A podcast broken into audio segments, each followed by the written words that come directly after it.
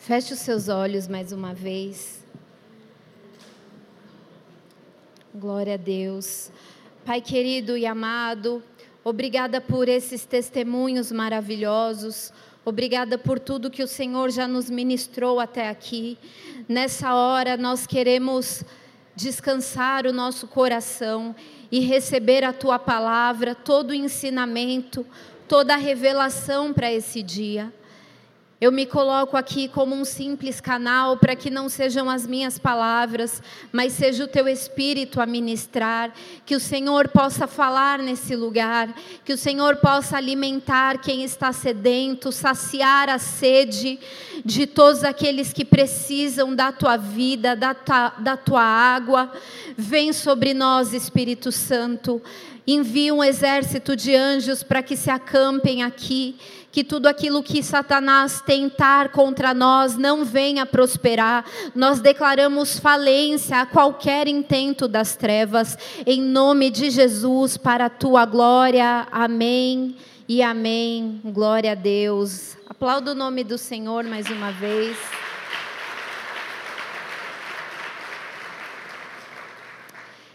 Abram tua Bíblia comigo em Lucas 22.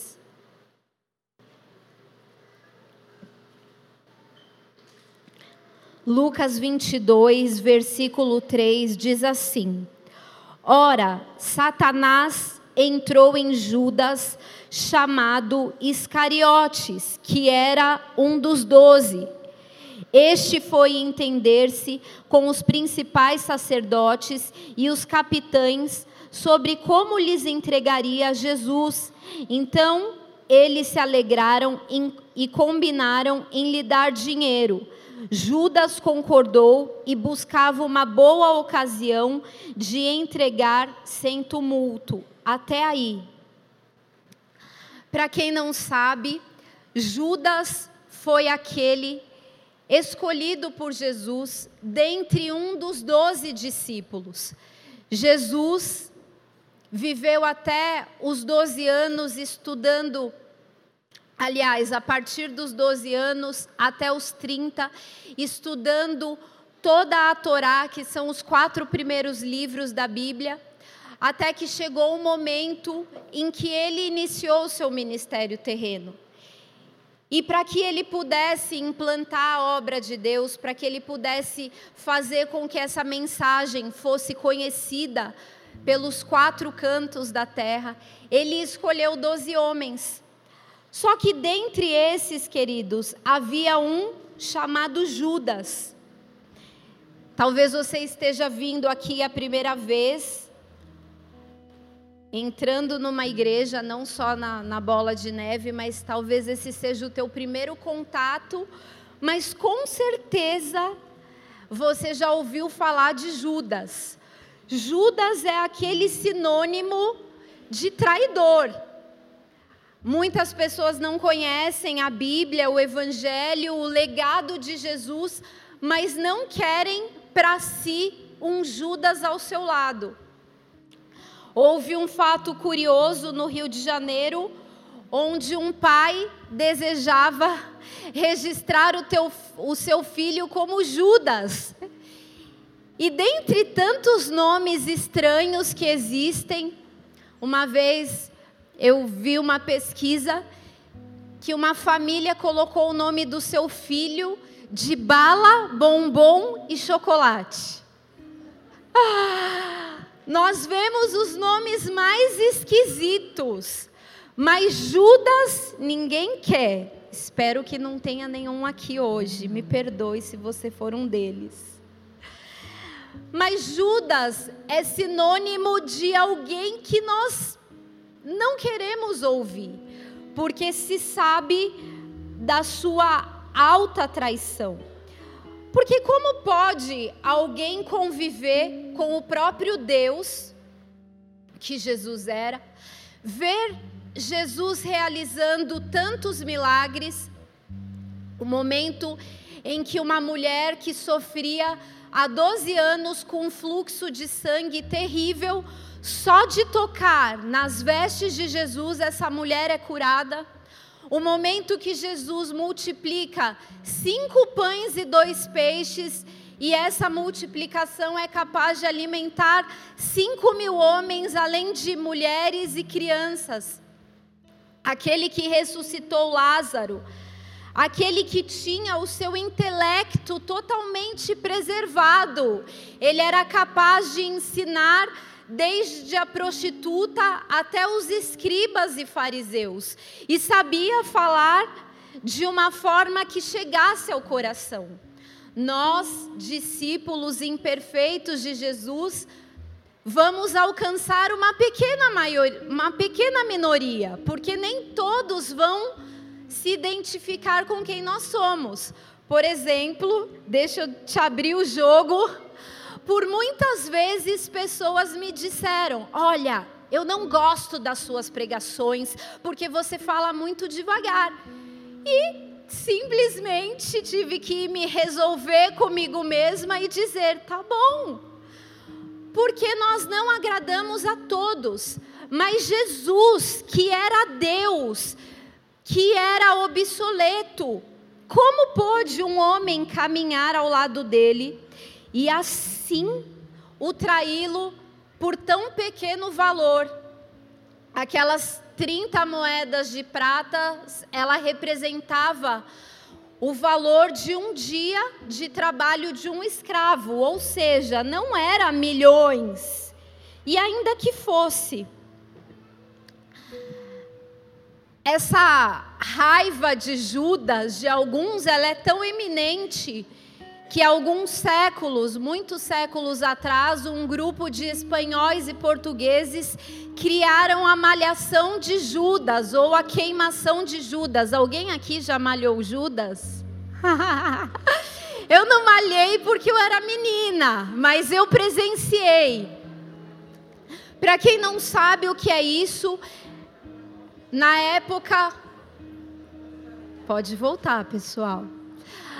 Na época da Páscoa, no sábado que antecede o domingo de Páscoa, é comum em muitos lugares criarem um boneco e dentro desse boneco colocarem espuma, serragem, jornal, folha de papel, vesti-lo com roupas bem surradas e começar a bater, a apedrejar dependendo do lugar, se for permitido, até queimar esse Judas, de tanto nojo que ele causa ao ser lembrado. Só que, queridos, nós não estamos aqui à toa. A história de Judas na palavra de Deus não é retratada à toa. Sabe por quê?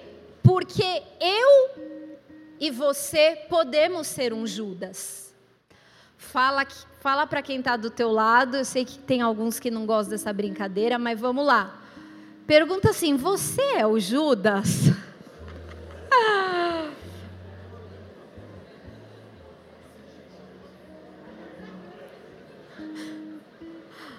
Porque a verdade, queridos, é que todos nós podemos ser Judas. Que Jesus escolheu Judas? Se a gente fosse falar da parte de habilidades, de capacitação, Judas era esse. Ele era um homem muito capacitado, porque afinal, para ser tesoureiro, a pessoa precisa lidar bem com cálculos, tem que ser uma pessoa confiável, uma pessoa honesta, uma pessoa que vai saber administrar bem, que não vai gastar à toa.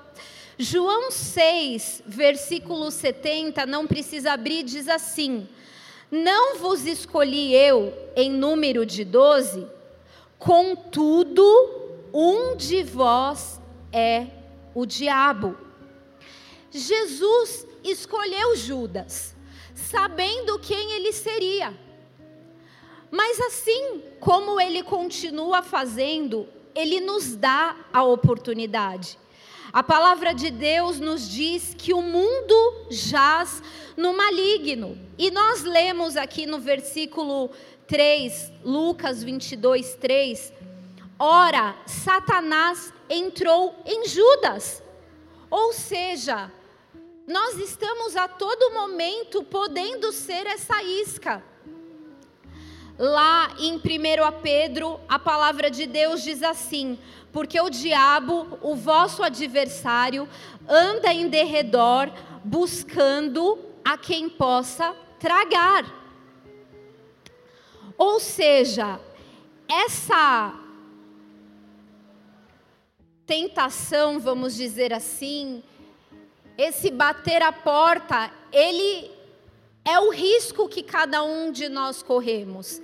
Eu gosto muito de estudar genética, e só para complementar uma parte daquele monte de coisa que eu falei sobre o autismo, essa caminhada tem o objetivo de trazer conscientização, já que o mês de abril em todo o mundo é comemorado. Desde 2007, lá no Catar, foi feito uma reunião e foi levado isso à ONU, e por isso essa data foi estabelecida mundialmente.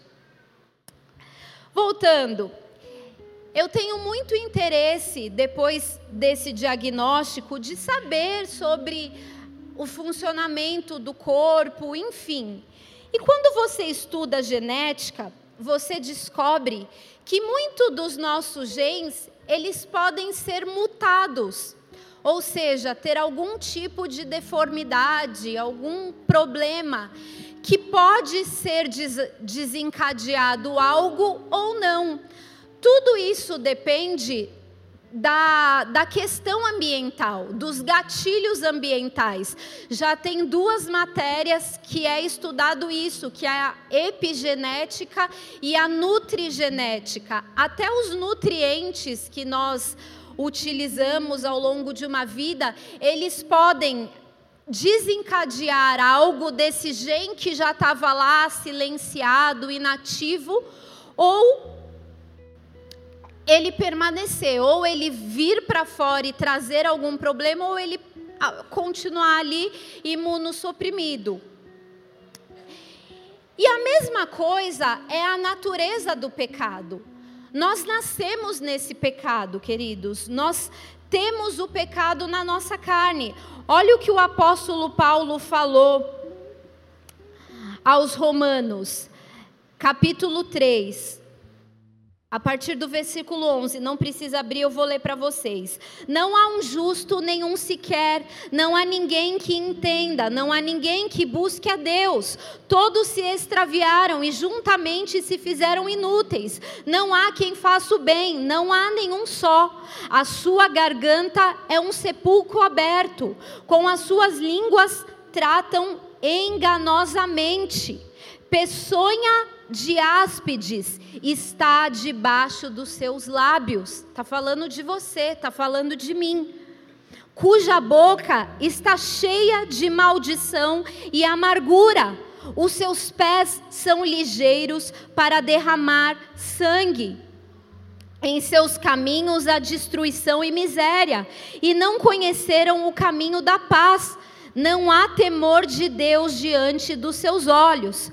Ora, nós sabemos que tudo que a lei diz aos que estão debaixo da lei, o diz, para que toda boca esteja fechada e todo mundo seja condenável diante de Deus. Por isso, nenhuma carne será justificada diante dele pelas obras da lei, porque pela lei vem o conhecimento do pecado. Mas agora se manifestou sem a lei a justiça de Deus, tendo o testemunho da lei e dos, e dos profetas, isto é, a justiça de Deus pela fé em Jesus Cristo para todos os dias e sobre todos os que creem, porque não há diferença, porque todos pecaram e destituídos estão da glória de Deus. Gálatas 5,17 diz assim: Porque a carne milita contra o espírito e o espírito contra a carne, porque são opostos entre si, para que não façais o que porventura seja do vosso querer. Mais uma vez, para que não façais o que porventura seja do vosso querer. O que esse texto nos diz é que todos nós somos pecadores. Todos nós habitamos nesse corpo pecaminoso. Todos nós precisamos da graça de Jesus que nos limpa dos nossos pecados, que nos justifica, e assim, quando nós temos essa consciência, quando nós cremos, quando nós nos entregamos a esse sacrifício de Jesus, aí sim nós encontramos graça e misericórdia e podemos ter a justificação dos nossos pecados. Mas não há nenhum justo, queridos, nenhum sequer. Cada um de nós aqui tem uma semente em seu interior, assim como a genética está mutada, está com algum defeito genético, vamos dizer assim, assim a nossa natureza se inclina para o pecado, esperando algum gatilho ambiental. Sabe o que isso quer dizer? que a escolha é individual. A melhor pregação, o melhor exemplo, o mais alto nível de amor não, foram, não foi capaz de mudar a natureza de Judas. Todos os outros doze apóstolos tiveram, discípulos, tiveram a mesma oportunidade Judas teve a mesma oportunidade que ele, mas o que ele preferiu? Dizer sim à sua natureza. E isso, querido, é o, queridos, é o que nós temos feito hoje. Nós podemos escolher silenciar essa genética pecaminosa ou nós podemos gritá-la bem alto. A escolha sempre será nossa. Muitos são chamados, Poucos são os escolhidos. Os escolhidos é aqueles que resolvem seguir a Deus e dizer não à sua natureza pecaminosa. Romanos 7 diz assim, a partir do versículo 18, não precisa abrir. Porque eu sei que em mim, isto é, na minha carne, não habita bem algum, e com efeito, o querer estar em mim mas não consigo realizar o bem, porque não faço o bem que quero, mas o mal que não quero, esse faço. Ora, se eu faço o que não quero, já não faço eu, mas o pecado que habita em mim. Versículo 22: Porque segundo o homem interior, tenho prazer na lei de Deus, mas vejo nos meus membros outra lei que batalha contra a lei do meu entendimento e me prende debaixo da lei do pecado que está nos meus membros, ou seja, no meu corpo. Miserável homem que eu sou, quem me livrará do corpo desta morte? Nós somos sim miseráveis, queridos, e essa é a melhor condição, é, esse é o melhor entendimento para que nós não venhamos dar voz a esse pecado que tenazmente nos assedia. A história de Judas, é, ele é o, é o retrato da humanidade, da depravação, da corrupção, da perversidade. E Judas nos ensina o que não fazer. Lá em Brasília, nós tivemos uma a honra de conviver com uma mulher de Deus chamada Carmen por alguns anos. Essa mulher, ela era muito dedicada, muito devota, vamos dizer assim, muito entregue às coisas de Deus. Ela até foi ungida diaconisa na época, e o seu marido não, porque ele não tinha a mesma fé, a mesma entrega. Uma mulher de Deus, irrefutável, uma mulher que muitas pessoas se inspiraram e se inspiram até hoje.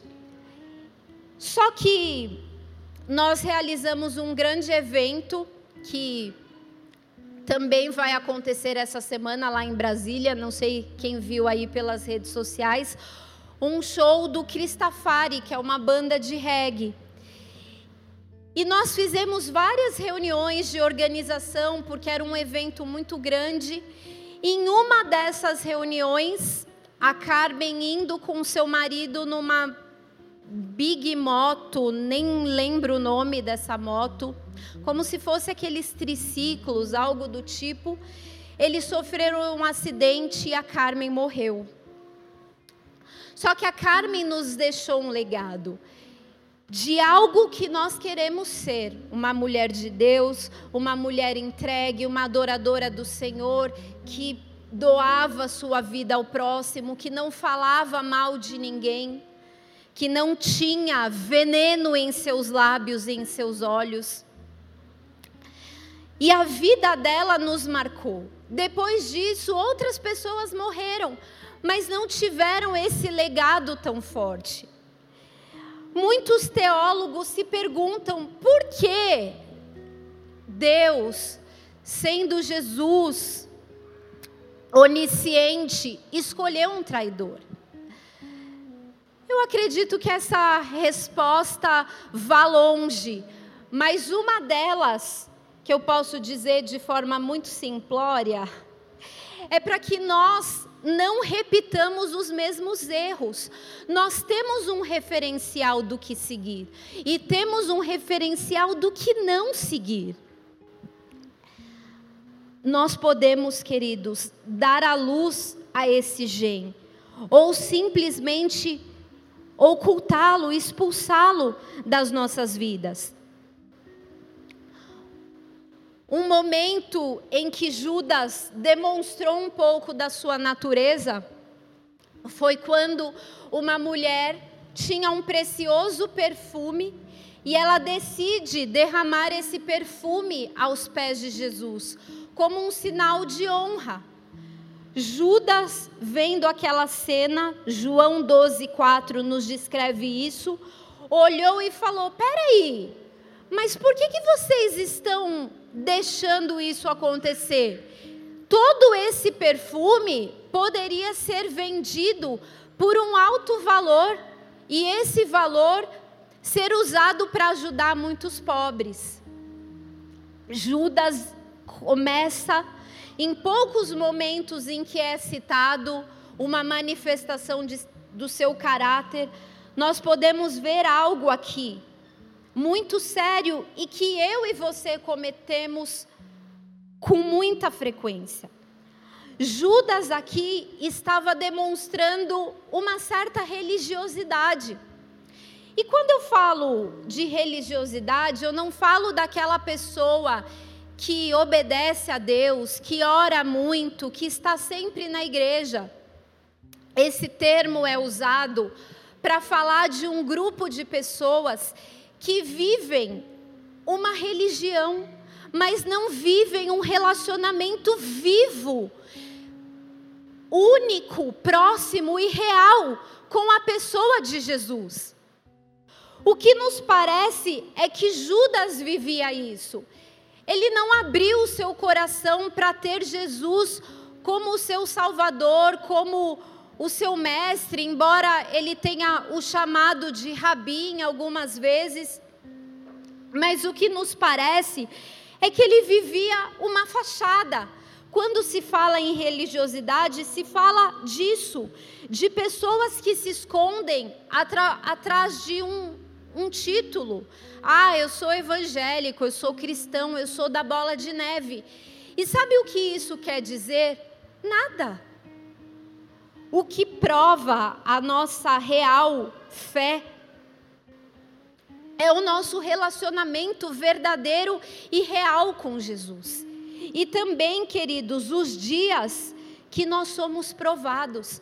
A palavra de Deus, lá em Salmos, nos diz: muitas são as aflições de um justo, mas de todas o Senhor os livra.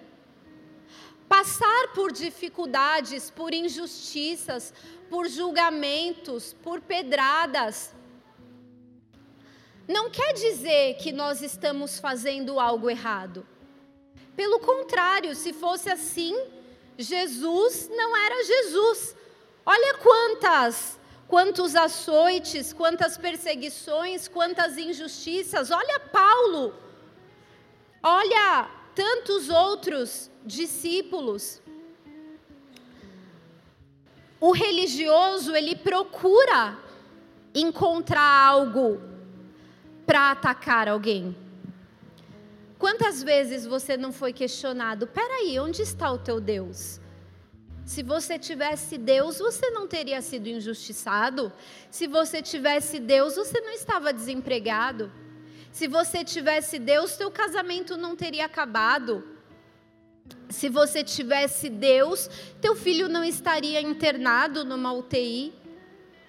O perfil do religioso é esse ele não conhece, ele julga. Ser um religioso é desprezar o mais importante e se apegar às coisas que não têm valor. É querer seguir o manual, mas quando o nosso coração está distante do centro que é Cristo. É quando nós atacamos alguém por não cumprir um mandamento, mas nós somos os primeiros a não cumprir. Jesus usou um exemplo para exemplificar esses religiosos, que eram aqueles que, assim como os sepulcros eram pintados para que não se visse o que havia por baixo, que era um defunto, que eram corpos. Assim, esses religiosos faziam com a sua vida, usavam uma máscara de perfeição, muito conhecimento na lei, mas quando na verdade não viviam aquilo que a sua máscara era usada, aquilo que aparentava. Religiosos são aqueles, queridos, que falam de Deus, mas o seu coração está cheio do diabo. Foi o que aconteceu com Judas. Ele permitiu que Satanás entrasse em seu coração. Ser um religioso é usar essa capa de cristão, mas dos seus lábios sai veneno. Olha o que a palavra de Deus diz em Provérbios: Seis coisas o Senhor odeia, e a sétima a sua alma abomina: olhos altivos, língua mentirosa, mãos que derramam sangue inocente, coração que maquina pensamentos perversos, pés que se apressam a correr para o mal, e o que semeia contenda entre os irmãos. Há um ditado que diz: quer conhecer alguém, avalie o que ele pensa e o que ele fala. Se você é daquele tipo que marca orações, que marca cafezinhos para falar mal do irmão, sinto te dizer que a palavra de Deus diz que o Senhor abomina quem pratica essas atitudes. Lá em Tiago, a Bíblia nos fala assim: a língua também é um fogo, como mundo de iniquidade. A língua está posta entre os nossos membros e contamina todo o corpo e inflama o curso da natureza. E é inflamada pelo próprio inferno. Meu Deus. Não seja a voz que o diabo quer que você seja. O diabo não tem voz, sabia? Ele, através do seu departamento de marketing, ele bombardeia mentes em diversas áreas para que em algum momento essa áspide saia dos seus lábios. É o que a palavra de Deus nos diz lá em Isaías. Examine-se o homem a si mesmo. Queridos, por que é tão importante? Por que as nossas relações falam tanto de quem nós somos? Quando Deus entregou os dez mandamentos para Moisés, três desses mandamentos falavam da relação entre o homem e Deus, e sete falam do relacionamento entre os pares, entre o teu amigo, entre o teu irmão, entre os seus parentes. Os nossos relacionamentos falam muito da nossa espiritualidade. Se você é alguém que vive odiando, que vive magoado, você está em perigo. A palavra de Deus lá em Provérbios nos diz: porque o, o irmão ofendido resiste mais do que uma fortaleza. Não resiste apenas o outro, resiste a própria palavra de Deus. E lá em Hebreus, a palavra de Deus nos diz para que nós nos desprendamos disso logo. Amém? E o pecado, ele não começa grande. Judas não começou a traição dele naquele momento anunciando que ele era o Messias para aqueles soldados. O coração dele já estava se distanciando. E o nosso pecado funciona assim com a gente. Ele começa pequenininho. Lá em Cantares diz: apanhai as raposinhas, aquelas que destroem o campo. Tira da tua vida as faísquinhas, as fagulhinhas, as pequenas coisas. Julgamento é um outro problema da pessoa que vive esse estado de religio religiosidade. A palavra de Deus nos diz: portanto, o homem é indesculpável. Romanos 2:1. O homem que julgas Peraí, vou ler de novo. Portanto, és indisculpável o homem, sejas quem for, porque quando julgas o outro, a ti mesmo te condenas em tudo aquilo que julgas o teu semelhante, pois tu que julgas pratica exatamente as mesmas atitudes. E como, queridos, nós julgamos errado? eu me lembrei de uma, um ato que eu julguei. Eu pedi para uma pessoa trazer uns medicamentos para o meu filho dos Estados Unidos. Só que esses medicamentos não compra em loja. Você compra num site, ele entrega onde você está. Inclusive, se alguém estiver indo, quero aproveitar aqui o momento. Fala comigo depois. E aí, essa menina me fez esse favor. Só que quando eu abri a sacola, estavam todos os medicamentos abertos. O que, que a pessoa aqui pensou? Meu, ela achou que eu comprei drogas e abriu todos os frascos para ver o que, que tinha dentro. Ela ficou com medo de ser pega no aeroporto. Poxa vida, essa menina não me conhece, por que, que abriu todos os frascos? Aí, beleza. E o Rodrigo, é, né? O que será? Por quê? Ficou meio quieto, né? Aí, depois a menina falou, me procurou, e para minha vergonha, olha o que ela fala. Olha, é, eu abri todos os frascos para diminuir a quantidade de frascos. Eu misturei um dentro do outro, porque senão ia pegar, pesar na minha bagagem. Eu, ah, legal.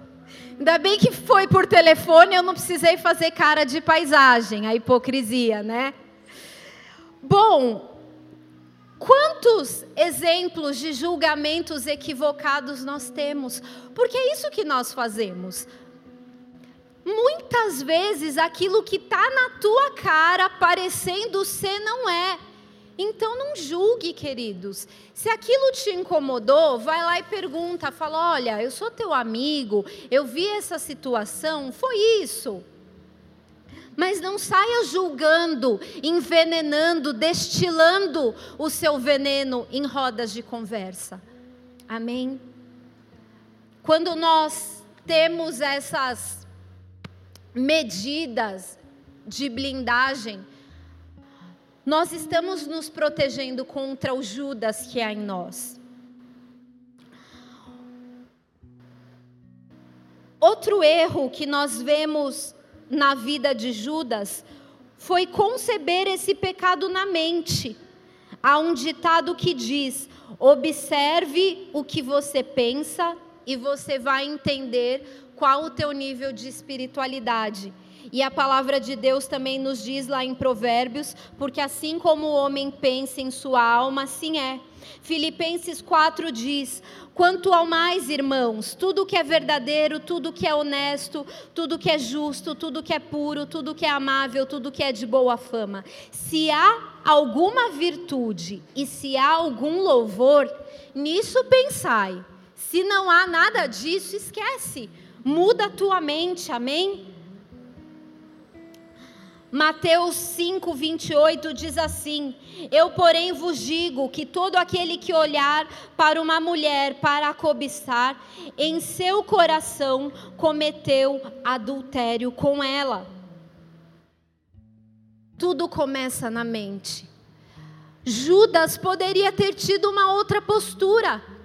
Alguns teólogos dizem que ele invejava Jesus, que ele tinha ciúmes da relação que Jesus tinha com Pedro, Tiago e João, que ele não era um dos três.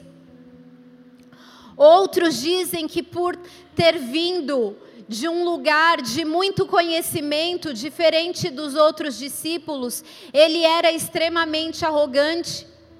Também o fato que é muito real, o fato de ter essa inclinação às finanças não resolvido dentro de si não saberemos todos os motivos que levou Judas a trair Jesus, mas uma coisa é certa, queridos: nós somos um potencial a sermos os traidores. Jesus não está aqui na terra para que você o entregue, mas você pode fazer isso ferindo o teu irmão, destilando veneno contra pessoas mudando uma imagem que alguém tem de outra pessoa, uma imagem boa para uma imagem ruim, fazendo despertar no outro uma ira que ele não tinha por alguém antes do teu desse comentário. Nós podemos trair, traindo o nosso cônjuge. E não começa no ato. O ato é a consequência final. Começa quando a palavra de Deus diz isso, quando você olhou diferente. O problema, queridos, não é sentir. Se Judas tivesse sido leal, verdadeiro, honesto e dito a Jesus: Olha, eu sinto isso, Jesus resolveria o problema dele rapidamente. A palavra de Deus diz que quem confessa alcança misericórdia e graça. O problema não é nós sentirmos, o problema é nós maquiarmos. A palavra de Deus nos diz lá em 1 Pedro: confessai os vossos pecados uns aos outros para ser descurados. O apóstolo Paulo ele disse que ele tinha um espinho na carne.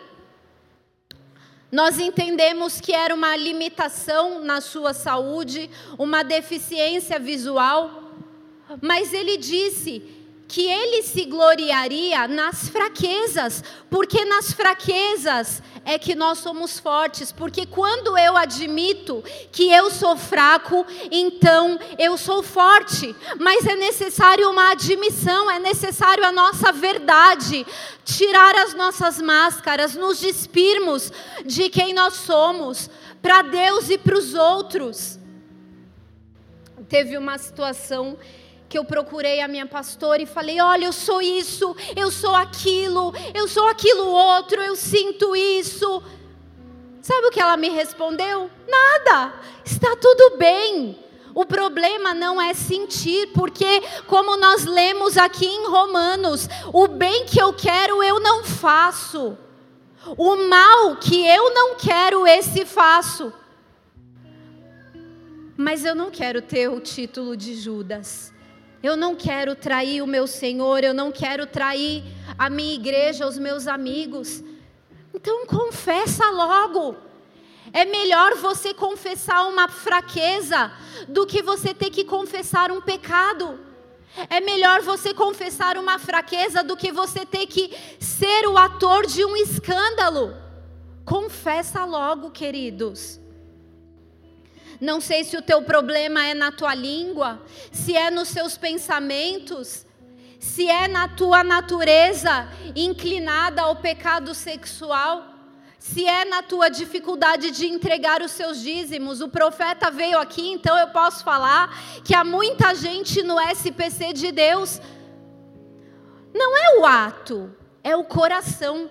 E daí nós vamos entrando cada vez mais nesse hábito de, de pecar.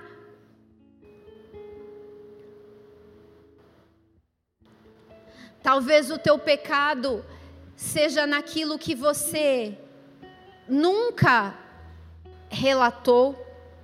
Ah, eu tenho aquele pecado da pornografia, Pornografia, queridos, não é só um pecado, é uma doença. E quando a gente ouve isso do altar, é porque Deus quer nos curar. Pornografia, pornografia deforma a mente. Ah, mas eu sou solteiro, mas quando você casar, você vai continuar. É essa a estatística. E quando você casar, você vai estar deformado. Você não vai conseguir amar a sua esposa como você deveria amar. E não é um pecado só de homens, é de mulheres também. Mas o problema não é praticar, o problema é esconder, é não pedir ajuda, é não confessar a Deus, é não se humilhar. Aquele que confessa alcançará graça e misericórdia.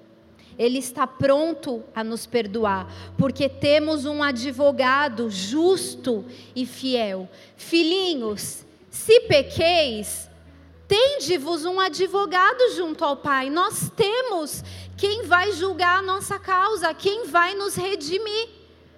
Mas o problema é que geralmente nós usamos aquela célebre frase: não tem nada a ver. Fala para quem tem do teu lado, para quem está do seu lado, não tem nada a ver.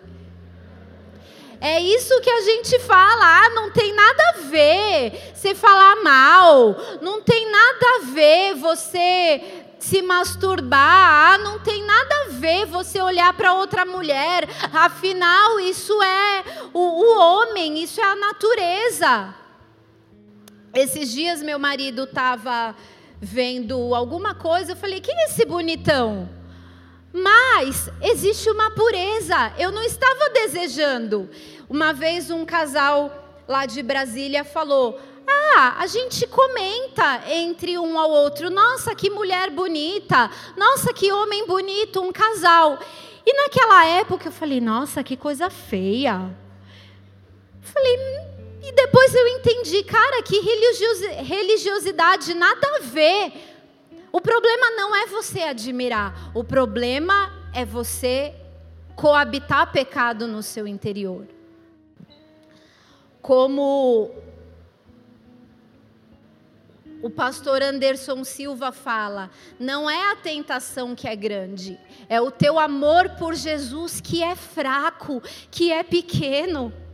Então se converte, queridos, entrega a tua vida a Ele. Ame a Jesus sobre todas as coisas. Por isso que os mandamentos, no momento de Jesus ensinar isso, ele resume em dois: amarás a Deus sobre todas as coisas e ao teu próximo como a ti mesmo. Porque amar a Deus sobre todas as coisas inclui não adulterar, inclui não matar, inclui honrar pai e mãe. Quando nós amamos a Deus, nós nos blindamos. Amém. Quando nós damos lugar ao Espírito Santo e não somos só religiosos e não batemos só a nossa carteirinha todo culto, nós nos blindamos desse amor não é por força nem por violência, mas é pelo Espírito de Deus. Então, abra o teu coração para receber o Espírito de Deus.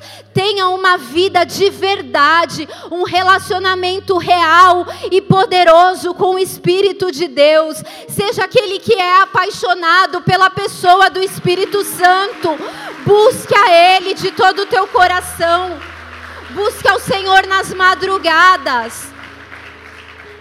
Não espere jejuns, os religiosos ficam todos afoitos. É, até que enfim a igreja vai fazer jejum. Você, você tem que ter a tua vida de jejum e oração e não ficar levantando a bandeira, estou em jejum, hein? Talvez você faça isso por inocência, mas não fale para ninguém. Tenha a tua vida de oração. Você pode até falar para inspirar pessoas. Eu já disse isso para inspirar pessoas, que essa é, é, que isso é algo que eu não abro mão. Eu tenho vida de oração para honra e glória do Senhor, porque eu decidi vencer a minha natureza, porque eu não quero ser Judas, porque eu não quero trair aquilo que Deus me confiou, e eu só serei assim se eu estiver na presença dele, se eu conhecê-lo, se eu beber do seu corpo. Aliás, se eu beber do sangue dele, se eu comer do corpo dele, isso não é na ceia que tem aqui uma vez por mês, é todos os dias quando eu experimento dele. Sabe, queridos, a gente tinha que fazer mais ceias com o Senhor, o ato físico mesmo mas não dependa delas, não dependa de pessoas que fiquem, vamos para a oração das mulheres, vamos para o jejum da igreja, relógio de oração. Você, você tem que fazer isso. A tua relação com Deus é individual. Ninguém pode comer por você, ninguém pode ter saúde por você, ninguém pode ir ao médico por você, é sua responsabilidade. Os escolhidos são aqueles que permanecem, os escolhidos são aqueles que obedecem. Aquele que me ama guarda os meus mandamentos. Por isso, não seja o traidor, não seja a traidora, não traia a tua esposa, não traia os seus filhos, não traia a tua igreja, os seus irmãos.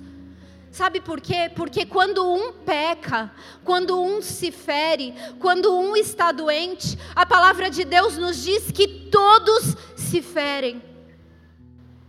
Quando há escândalos, todo, todo, toda igreja, todo o evangelho é prejudicado. Por que, que muitas pessoas não aceitam esse ensinamento de dízimos e ofertas? Porque um dia houve escândalos.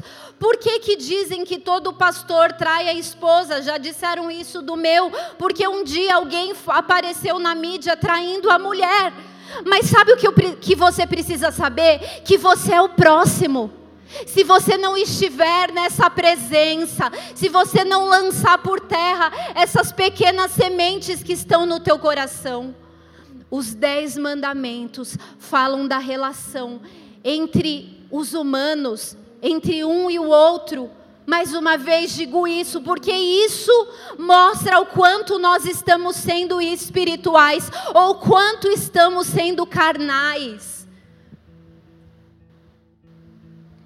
Recebe temor do Senhor nessa noite, em nome de Jesus, para que você se desprenda desse velho homem, dessa velha mulher, dessa natureza que se inclina para a morte, a morte do pecado. Há pecados que nos levam à morte, a morte espiritual, a morte física, a morte nas nossas emoções. A palavra de Deus nos diz lá em Isaías que a mão do Senhor, ela não é curta, que não possa se estender a nós, mas os nossos pecados fazem separação entre nós e Ele. Todo mundo peca. O problema é quando nós decidimos viver por escolha própria na prática do pecado. Ele pode nos sarar, Ele pode nos libertar, Ele pode nos convencer. O Espírito Santo foi enviado para convencer o homem do pecado, da justiça e do juízo que acontecerá na eternidade. Não pense no outro, pense em você. Julgue-se a si mesmo, largue as suas pedras Aleluia. Miserável homem que sou. É o que nos diz a palavra de Deus. Não há um justo, nenhum sequer, não há o que pratique o bem. A diferença é que nós precisamos receber essa novidade de Jesus, essa novidade de vida. É Ele quem nos justifica, Ele pode nos sarar, Ele pode nos libertar. Mas a decisão é, é individual, a escolha sempre será nossa. Feche os seus olhos, curve a tua cabeça. Aleluia, aleluia. Quero fazer uma oração por você que porventura nos visita hoje pela primeira vez. Talvez você nunca tenha entregado a sua vida a Cristo. E tudo começa com essa confissão que sai dos seus lábios. Se for o teu caso, eu quero te convidar a levantar a tua mão bem alto, todos com os olhos fechados. Fica de pé no teu lugar. Repete essa oração comigo. Senhor Jesus, eu entrego a minha vida ao Senhor. Eu reconheço que sou pecador. Preciso do teu perdão. Preciso da tua misericórdia. Vem sobre mim nessa hora. Perdoa os meus pecados. Sara as minhas feridas. Muda a minha mente muda as minhas palavras e que para sempre eu permaneça em tua presença. Grava a tua verdade no meu coração, porque a partir dessa noite eu declaro com os meus lábios que Jesus Cristo é o meu único e suficiente Senhor e Salvador. Escreve o meu nome no livro da vida e que para sempre eu permaneça em tua presença, em nome de Jesus. Aleluia, aleluia. Uma salva de palmas a estes. Glória a Deus. Glória a Deus. Aleluia. Quero fazer uma oração por você. Senhor, recebe cada um destes nós rogamos por eles, que eles permaneçam em tua presença. E nós, como filhos do Senhor, como igreja do Senhor, que possamos ser suporte, que possamos ser família, nos dê toda a capacitação para que isso aconteça de fato e de verdade. Em nome de Jesus. Amém.